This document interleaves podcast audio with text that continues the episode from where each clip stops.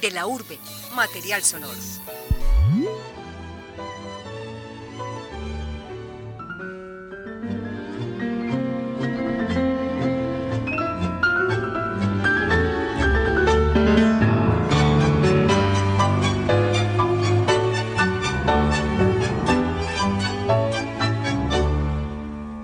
Con el codo en la mesa mugrienta y la vista clavada en un sueño. Piensa el Tano Domingo. Oyentes, sean bienvenidos a De la Urbe.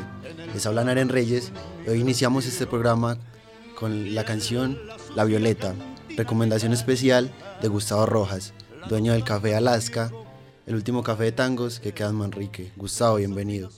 Eh, Naren, mucho gusto. Estoy abismado de ver estas instalaciones tan lindas a pesar de lo antiguas. Estoy muy contento de estar aquí en este recinto y estoy a la orden a tus preguntas.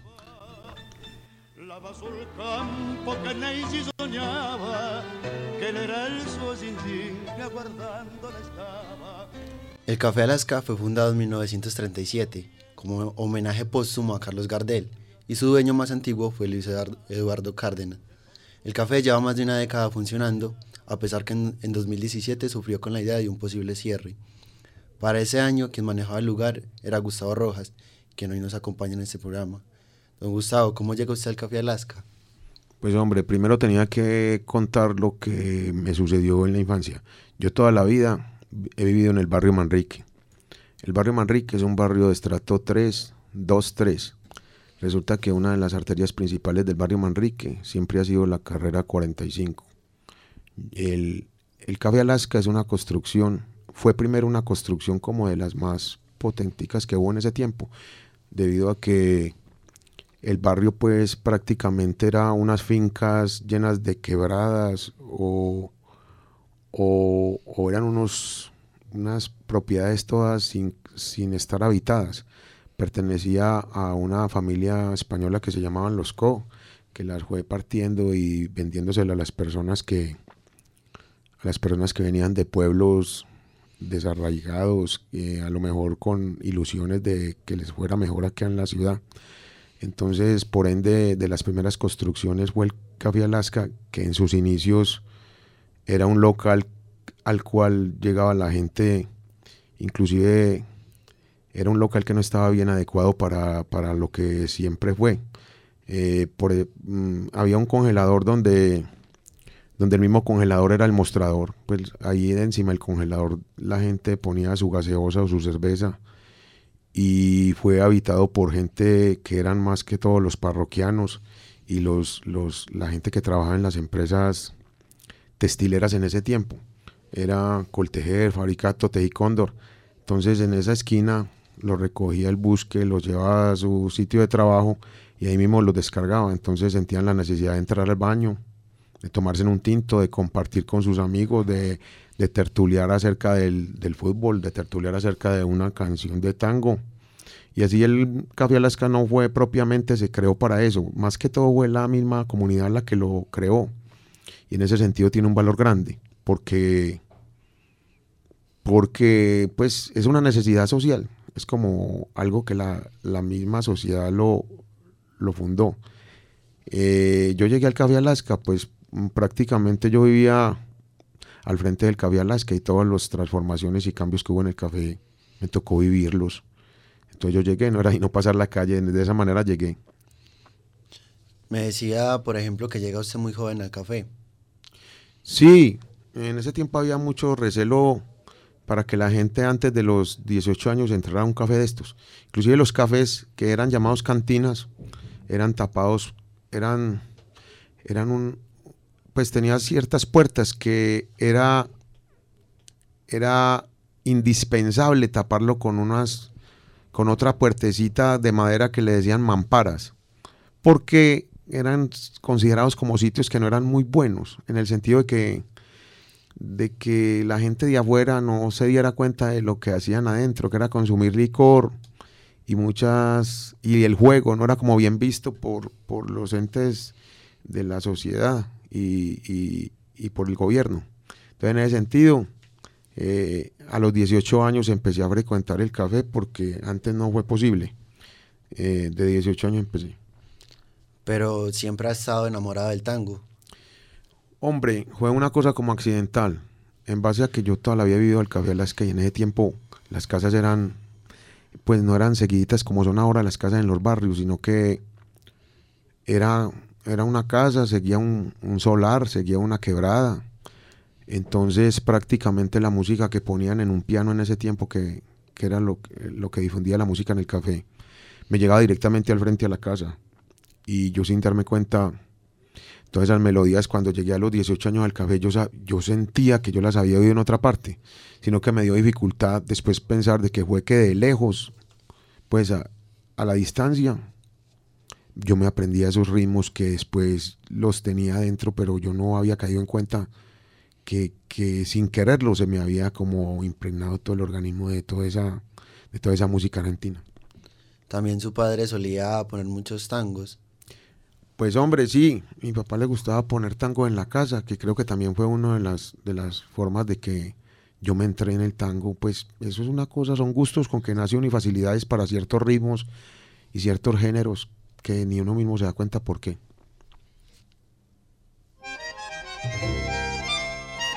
Cuando llegó te oí reír, cuando se fue lloró tu sol. En tu teclado está como escondida, hermano bandoneón, toda mi vida. Con tu fruta de emoción está encendida la llama oscura de tu ausencia y de mi amor. Cuando llegó te oí reír. Después de llevar eh, más de aproximadamente, aproximadamente 20 años en el café, el café sufre una crisis y se habla de un posible cierre. ¿Cómo vive usted esa crisis? Loca, locativamente nunca fue propiedad. Resulta y sucede que por, por, el destino quedó en manos de un heredero que, que prácticamente no nos llevaba la, buena intención debido a que pues él quería que le subieran el arriendo eh, unas cantidades pues que no eran legales porque para todo existe la ley.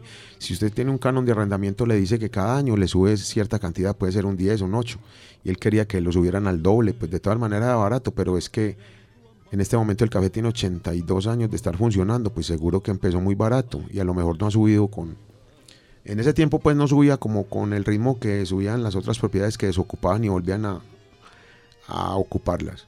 Resulta y sucede que el señor pues que quedó dueño del, del local, eh, a, los, a los únicos que no le ofreció el local fue a nosotros. Cuando nosotros nos vinimos a dar cuenta ya se lo había vendido a un señor de las personas pues que que está dedicado al mundo de la panadería aquí en Medellín. Y entonces el problema fue ese, porque el señor compró el local con el fin de poner un, de poner un negocio de panadería que es la actividad que él desarrolla. Entonces compré el local, inmediatamente fuimos demandados. Y, y, esa demanda nos trajo muchos dolores de cabeza en el sentido de que, de que pues vimos eh, a un centímetro de tener que desocupar el café y haberse acabado un patrimonio cultural como no es el café en Medellín y sobre todo en el barrio Manrique. Resulta y sucede que ya después de estar demandados, pues contestamos la demanda, gracias a Dios la ganamos. Hubo tres demandas, ya para la cuarta me dijo, dijo el abogado que nos estaba representando que era muy difícil y nosotros comprendíamos debido a que pues hay que tener muy presente que, de que lo que no es de uno no es de uno y el que compra sus cosas es porque las necesita utilizar. Entonces ya nos tocó recurrir a, a, formas como un cabildo abierto que creo que aquí en, la, en el barrio Manrique nunca, pues, nunca se había dado. Entonces un cabildo abierto, contar con, con la gente, los pobladores del barrio que pues pedían a gritos que, no se, que, no, que el café no se acabara. Porque es que el café tiene que ver directa o indirectamente con muchas familias del barrio. En el café se han criado tres generaciones, entonces es muy común que llegue una persona y le diga, aquí me tocaba venir por mi abuelito, Aquí me tocaba recoger a mi papá. Aquí me pegué la primera rasca. Entonces, en ese sentido, la gente nos apoyó con ese cabildo. Entonces empezamos a hacer fuerza, pues, de otra forma. Que ese cabildo, pues, nos ayudó mucho. Después del cabildo, se me, se me, me inspiré y, y, en un momento como de desespero llamé al dueño y le pedí el favor de que, de que hiciera algo por nosotros, pues, con el fin de que el café no se acabara, que era un, que era un monumento que llevaba 80 años difundiendo el tango en la 45, que han sido más de 25 lugares que difundían el tango y era el único que había resistido a tantos embates de, la vida. Entonces el Señor muy amablemente pues nos, nos, nos propuso que, que si esperábamos que Él comprara el segundo piso, nos adecuaba el segundo piso con tal de que le desocupáramos el primero. Y efectivamente el hombre compró el segundo piso. Eh, esos, esos miedos que tuvimos de, que el café se estaba, ya no faltaba nada para que tuviéramos que desocupar, pues se acabaron porque de todas maneras pues la diferencia son tres metros. Estamos donde era el café, pero en el segundo piso. Gracias al Señor pues que tenemos un agradecimiento de por vida con Él. Bueno, don Gustavo, su vida siempre ha estado ligada al tango y desde hace mucho tiempo al bar también. Entonces, ¿qué hubiese pasado si el bar hubiese, eh, si el café hubiese cerrado? ¿Qué se dedicaría en ese momento? Pues hombre, yo pienso una cosa. Yo siempre pues he estado muy ligado al tango y a la gente de tango y a todo lo que tenga que ver con tango. De pronto hasta tuviera un canal de, de en el internet difundiendo tango estuviera dando charlas o estuviera o hubiera, hubiera puesto otro negocio de la misma categoría, digamos, en el centro. Yo tuve mucho el apoyo del, Teatro Pablo Tobón Uribe y una vez Sergio Ramírez, Sergio, el del Pablo Tobón en ese tiempo, me dijo, véngase para el centro, que, que, que en el centro usted pues, puede tener el desarrollo de su actividad de una forma más lucrativa. De todas maneras, yo no quería venirme del barrio, pues si, si era el único café que quedaba en el barrio y yo hubiera desocupado, pues imagínese, hubiera quedado el barrio desprovisto de cualquier sitio donde oír tango. Y eso tampoco es justo para todo el barrio, no, no hubiera sido justo. Amargura, vamos, hay que saber olvidar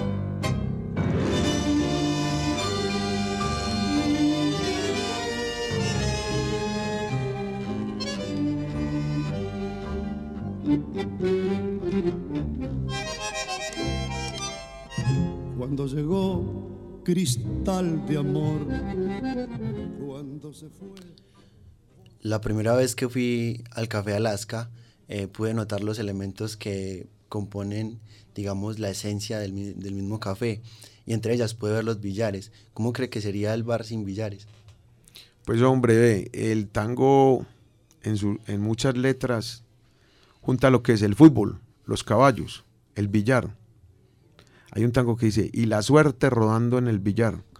Entonces sí le faltaría como un elemento, de todas maneras, pues para difundir el tango, el billar no es indispensable, pero como, como los billares, ya llevo 80 años esos billares trabajando ahí, como que se compenetran mucho dentro de ese espacio que es el Café Alaska, se compenetra mucho el juego de billar, el juego de cartas, el juego de dominó, y la actividad musical que desarrollamos.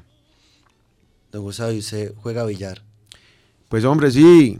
Eh, eso a los 18 años uno hace una carambolita, ya quiere hacer la otra. Y ya cuando hace dos o tres ya se cree campeón mundial. Todo eso lo van gomando a uno de una forma muy grande. Sino que ya pues por... Tengo un problema en la mano izquierda y yo soy zurdo, pues ya me da mucha dificultad atacar. No es que me duela, sino que me fastidia mucho porque tengo unos tendones que no me están trabajando como debía ser y en este momento pues de vez en cuando lo hago como por compartir con los amigos y, paso bueno, es que jugar billar es muy bueno, eso es un, entretenimiento muy sano y muy bueno. Pero me decía usted que tiene un problema en, los tendones, eh, ¿cómo ocurrió eso? Hombre, de la manera más simple, una vez ni siquiera con problemas en el café ni nada, me tocó acudir a una persona que estaba muy borracho, se fue a caer de para atrás y lo fui a coger. De todas maneras, el señor no se cayó, pero al ratico sentí un calor en la mano izquierda. Y yo decía, pero ¿qué me pasa, por Dios? Y, al rato fue que vi que el dedo, el dedo pequeño no me, no me, no me respondía, pues yo cerraba la mano y él quedaba así caído, la abría y se quedaba caído. Tengo que me, cogiendo ese señor, me safé los tendones de ese lado y qué problema para volver a medio cuadrar la, la movilidad de la mano. Pero no, ahí estamos bien, de todas maneras el señor no se cayó y eso es lo importante. Visita nuestro portal de la urbe.uda.edu.co. Están escuchando de la urbe en entrevista con Gustavo Rojas. Don Gustavo, ¿usted qué hace cuando no se dedica al café? Eh, pues es que prácticamente la vida mía gira en torno al café. El café me quita a mí 10 horas o un poquito más diario. Eh, usted sabe que el mundo de la bohemia no le da uno para, para no estar sino en la bohemia. O sea, a mí el tango me, me exprime totalmente. El tango es para mí todo. Cuando yo estoy en la casa soy oyendo tangos. Cuando entro a bañarme soy oyendo tangos. Y tengo muchas reuniones con gente que está ligada a este género en Medellín. Pues a mí me conocen todos los tangueros de Medellín. Entonces en ese sentido, tiempo que tengo libre es tiempo que lo dedico al tango. Hoy precisamente hay un programa donde la orquesta típica La Reducida en La Pascasia va a interpretar los pianistas más grandes del tango. Entonces pues, estoy desesperado por ir allá porque la orquesta típica La Reducida es un representante muy fiel y muy buen representante de la música argentina acá en Medellín y es del medio. Entonces todo lo todo todo rato que yo no tenga que ver con el café, estoy metido en ambientes tangueros y reuniones y cosas por el estilo. Don Gustavo, y además de el tango, ¿a usted qué le gusta escuchar? Pues hombre, no, no, no te voy a decir que yo soy tango tango, porque mientras menos le guste a uno otros géneros, pues menos bueno pasa. Si yo puedo disfrutar de un bolero, inclusive hay muchos tangos que los hicieron bolero. Entonces en ese sentido uno como que se va metiendo en el mundo del bolero, me gusta el bolero, disfruto de ciertos temas de la música de los 60 también tengo buena afinidad con la salsa, pero no la salsa de ahora, sino la salsa que le dicen brava, la salsa vieja. Y una cosa les voy a decir, por ejemplo, la música de Héctor Lavoe es muy compatible con el tango. Estamos hablando de una música que es una música de esquina, que narra situaciones de barrio. Y en ese sentido Héctor Lavoe pues tiene toda la capacidad para, para que la música se, se iguale mucho con el tango.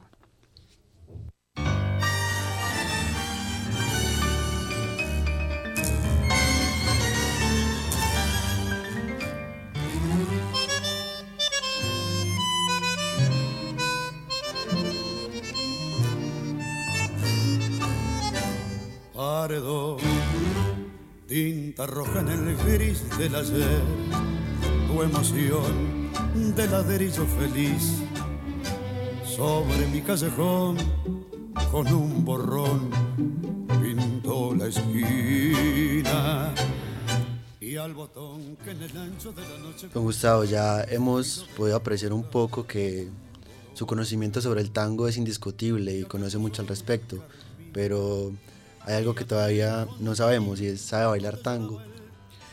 Hombre, desearía mucho. Lo único que yo he comprendido a lo largo de mi vida es que esos movimientos que tiene la danza del tango, pues eh, lo ideal sería haber aprendido en una edad que ya no tengo. Para mí eso ya sería un problema ya eh, físico muy grande. Pues quisiera, pero no es posible. No, no creo que ya, ya aprenderé aunque sí pues disfruto mucho de ver la danza que ofrece el tango, pero no, en el momento que pude haber aprendido no lo no aproveché y, así me quedé.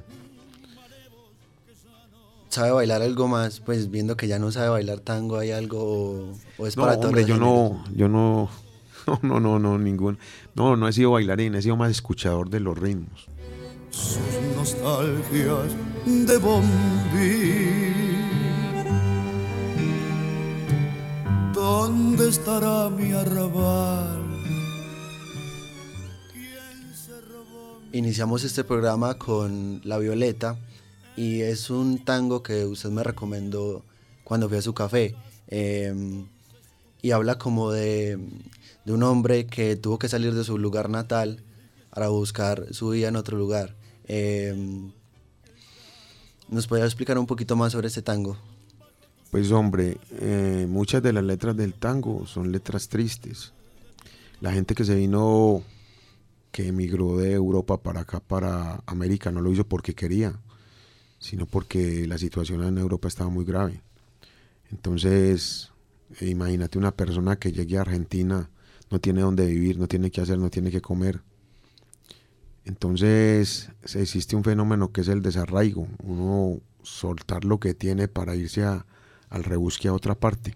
Eso es lo que le pasa a los campesinos aquí cuando los grupos no, no queremos mencionar ahora, lo hacen venir a la ciudad. Es una persona que llega sin posibilidades de nada, con una tristeza metida en la sangre y en ese sentido el tango La Violeta pues narra muy bien el dolor de un italiano cuando escucha unas canciones que le traen recuerdos de su tierra. Es una canción muy triste pero que dice toda la realidad del inmigrante y en ese sentido tiene un valor enorme. Es verdad, cuando se escucha La Violeta se siente la nostalgia. digamos que es hasta palpable la nostalgia que se siente dentro de la canción. Sí, es un tango muy nostálgico. Vuelvo y digo, el desarraigo está marcado porque uno acordarse de las canciones que vive en su tierra y de pronto estar en otra tierra donde no, a lo mejor no es bienvenido, da una tristeza que nada más ellos pueden definir. Digamos que este tango también tiene unas metáforas muy bien construidas y me di cuenta escuchando lo que el tango es un género que da para, para hacer casi que poesía. Hombre, el tango cuenta con más de 70 poetas de tango. Y en ese sentido, pues yo no conozco otro género que tenga a la disposición 70 personas que sean poetas hilvanando tangos. Entonces, el valor que tiene la música argentina es ese, que es de gente muy instruida literariamente, gente que se leyó todas las, toda la literatura española, francesa, de toda la literatura europea, y en base a eso, pues fueron muy prolíferos y la capacidad de expresar algo eh, fue utilizada mucho por medios metafóricos, que es una forma muy que deleita mucho al oyente.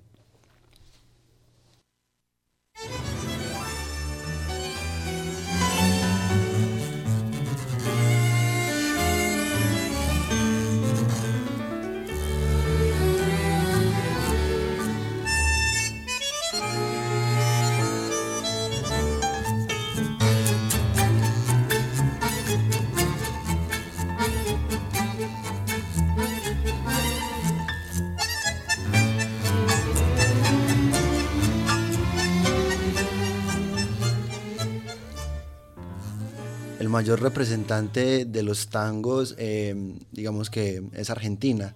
Y discutíamos también en alguna ocasión en el café que por ahí le codea a Uruguay. Pero, em, ¿dónde está Colombia en ese cuento de los tangos? Pues hombre, indiscutiblemente lo que me acabas de decir de, de Uruguay. Uruguay es el papá de los tangos con representante de la comparsita que la hizo Gerardo Mato Rodríguez, hizo un tango universal que en todas partes pues es reconocido. Acá en Medellín hubo muchos intérpretes de tango y mucha gente que compuso tango. Eso se empezó a ver cuando en la estación del tren en, en San Juan pues eran puros negocios de tango alrededor en todo San Juan, alrededor de la estación. Y personalmente los intérpretes criollos, que se les llama pues tango criollo, acudían a esas cantinas a cantar sus canciones. Dentro de todas las canciones les quiero contar algo sobre un tema que, es pedido en todas partes. O sea, la, la media del gusto musical acá en Medellín gira en torno a ese tango según mi observación. No, no, estoy diciendo que lo leí en un libro ni nada. Es un tango que lo construyó Julio Erazo. Lo más llamativo del caso es que Julio Erazo era de los que hacían esas glosas y esas retaílas en, los corraleros del Majagual. Siendo un barranquillero y componer un tango, pues es algo que no, no como que cuadra. El tango se llama Lejos de ti. En ese sentido de tango yo veo que en todas partes lo ponen y sobre todo las señoras y pues llama mucho la atención ese tango. Es un tango netamente colombiano, escrito por un colombiano y grabado acá en Colombia. Se llama Lejos de ti de Julio Erazo. Me gustaba ya que mencionaba un poco también compositores eh, y ya que su vida está alrededor del tango, ¿usted nunca ha intentado escribir algún tango, algún pedacito, alguna letra, alguna rima? Hombre, yo me acuerdo cuando yo estaba como de 18 a 20 años, yo sí compuse muchas cosas. Yo no sé si era tango o qué, pero yo sí yo escribía mucho. Pero en realidad esas cosas como que no les, no les, nunca les puse atención y eso se fue perdiendo con el tiempo. De todas maneras, eh, el ser humano de por sí es como copiador y en base a lo que uno oye es lo que uno, lo que uno compone. Uno siempre es copiador porque nadie es autor. pues si usted no hubiera leído literatura, usted no puede nunca hacer literatura. Entonces, No, de esas cosas que esas cosas se perdieron, pero no, no. Hice como el ejercicio, pero no pensando en que era tango. Entonces era más bien poesía o que... Sí, como unas rimitas ahí que me salían en el momento que las escribía, pero no más. Soy un pasaje de tu vida en nada más. Es tan poco lo que falta para irme con la muerte. Ya mis ojos no han de verte. Bueno, don Gustavo, gracias por acompañarnos el día de hoy en este programa y por ilustrarnos un poco acerca del tango. Eh, gracias a Naren Reyes, a la Universidad de Antioquia, a David, en sus controles. Me siento muy feliz de estar acá. Una cosa que les tenía que decir es que yo soy egresado de la Facultad de Ingeniería. Yo soy de la Universidad de Antioquia. Y en ese sentido todo lo que tenga que ver con la universidad pues me, me halaga y me siento feliz acá. Muchas gracias a todos y a la orden en lo que les pueda servir. Pero en cambio yo sufrido mucho, más que vos. No sé por qué te. Oyentes, llegamos al final de nuestro programa, que se realizó gracias a la dirección de Alejandro González Ochoa, a la grabación de David Berrío Granada. Gracias a- todos ustedes los oyentes por escucharnos. Les recuerdo que pueden seguirnos en nuestras redes sociales como arroba de la urbe y escuchar nuestro material sonoro en www.soundcloud.com slash de la urbe. Visiten nuestro sitio web de laurbe.com. Hasta pronto. Querido tanto, tanto como yo. Pero en cambio yo he sufrido mucho, mucho más que vos. No sé por qué te perdí, tampoco sé cuánto fue, pero a tu lado dejé toda mi vida. Y hoy que estás lejos de mí has conseguido olvidar. De la urbe, material sonoro.